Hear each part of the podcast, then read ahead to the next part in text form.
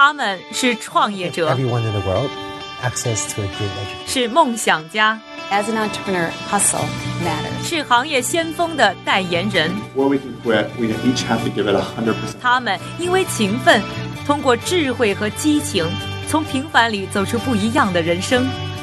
我是一加，这里是创业美国，带你了解美国前沿创业者成功背后的故事。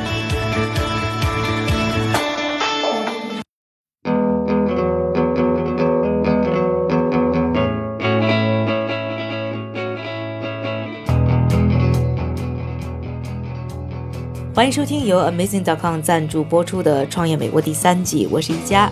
好，我们大家从小到大啊感受世界呢，主要是通过我们的触觉、视觉、听觉。那今天呢，我们要说说啊听觉方面的事儿。那说到听觉啊，应该说我们生活当中的很多的记忆、很多的体验呢，都和听是密切相关的。不知道大家有没有啊？就是突然听到某个声音、某首歌，哎，勾起了一段回忆。所以听觉对我们的生活是非常重要的。但是啊，现在生活当中啊，应该说这个噪音源是越来越多。从我们出门上班坐地铁，到旁边的建筑工地的施工声音，再到晚上出去玩的热闹的酒吧，开车时经过的川流不息的高速公路，我们年轻一代的听觉呢，更容易啊，更早的因为这些呢噪音源的增多呢而出现问题。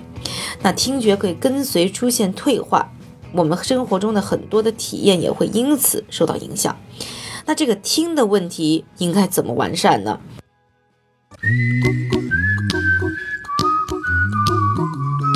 创美节目的正确打开方式有几种？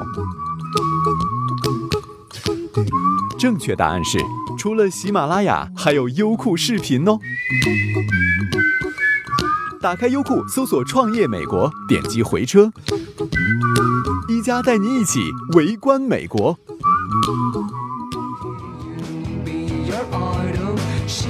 本期节目呢，我将和大家一起呢走进一家专注于听觉服务的创业公司 Audicus。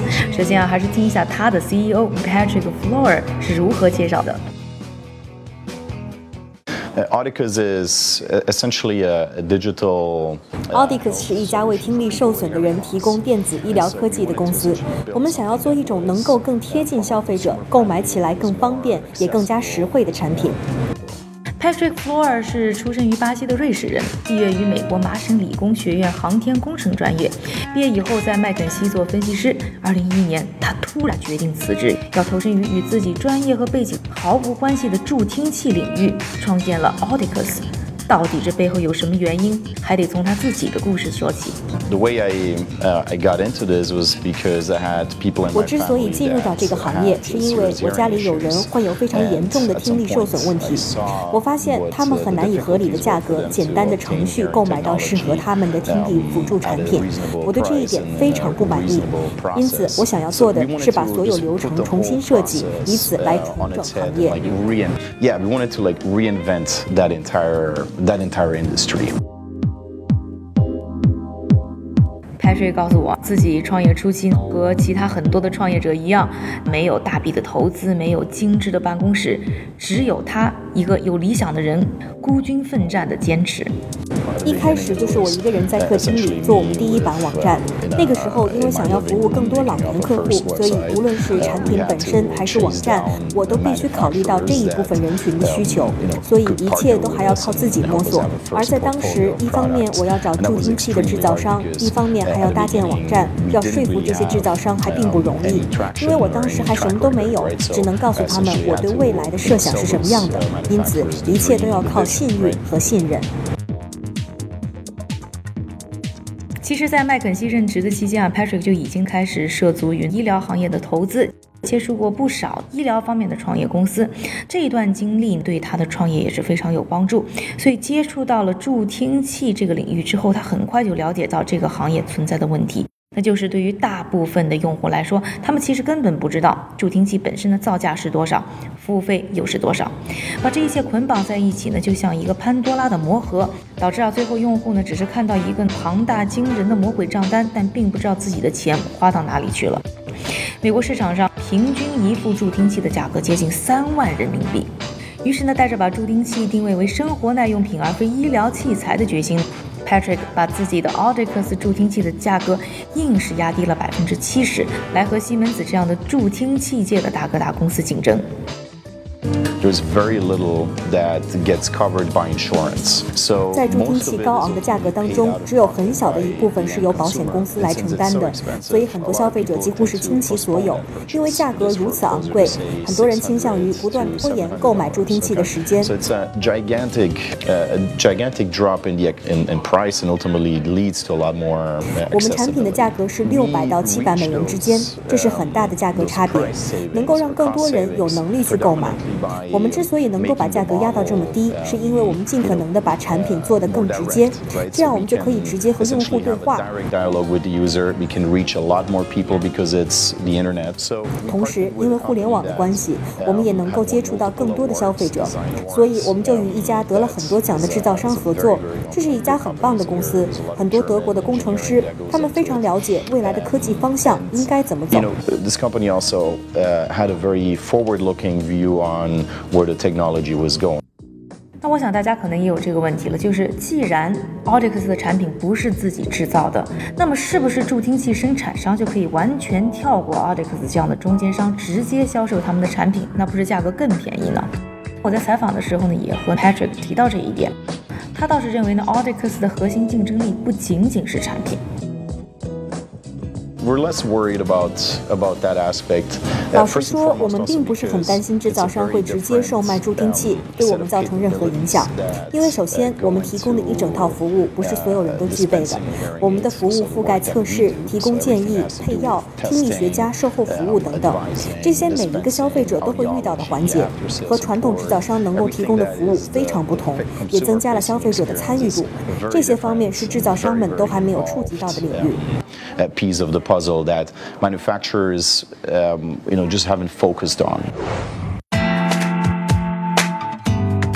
在美国，传统助听器的购买方式相当的复杂。消费者呢需要先到一个指定的地点进行听力测试，再到助听器公司进行产品的试戴，多次的调试以后才能下单购买。所以啊，Patrick 除了把价格压低之外，还通过互联网的方式想要提高服务的效率。每一副助听器最终都需要解决消费者个人的听力问题，这和买眼镜或者隐形眼镜很像，你必须要选对。所以需要订购我们助听器的人可以把他们的听力测试结果发给我们，这样我们就能看出他的听力缺陷问题在哪里。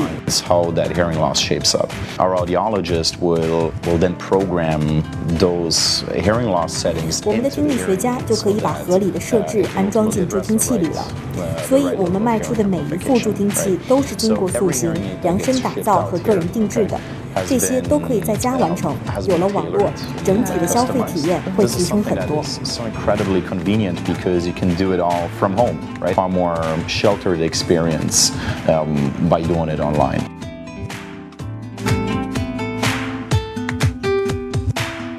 世界卫生组织近日警告，全球有十一亿年轻人正在面对听力受损的危险，而噪音是造成这一现象的主要原因。奥迪克斯在这时诞生，可以说时机刚刚好。At least here in the U.S., we are dealing with six billion dollar industry in retail. 我觉得有两个趋势在同时发生。首先是正在老龄化的群体，其次人们的生活方式也正在发生改变。我们这一代人沉浸在比过去要吵闹得多的社会环境里，嘈杂的音乐、各式各样的耳机、摇滚演唱会将会并且已经影响了人们的听力，这一点毋庸置疑。可以说，助听器行业也是一个非常巨大的潜在市场。至少在美国，我们面对的是六十亿美元的零售市场，这已经是一个很大的市场范围了。而助听器产品本身还能影响到更多人，因为原本助听器的价格是如此之高，购买的过程又非常复杂，很多需要助听器的人其实还并没有享受到我们能够提供的服务系统，所以这个市场可以比六十亿美元来得更大。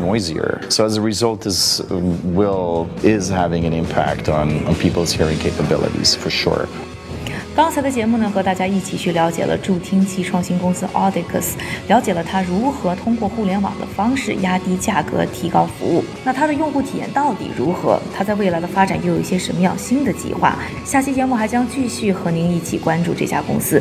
想要了解我们完整版的视频内容，请在优酷、腾讯、财新和网易平台搜索收看。更多内容，请在微博、微信上搜索“创业美国”，关注我们。感谢您的收听，我是宜佳，下期节目我们再见。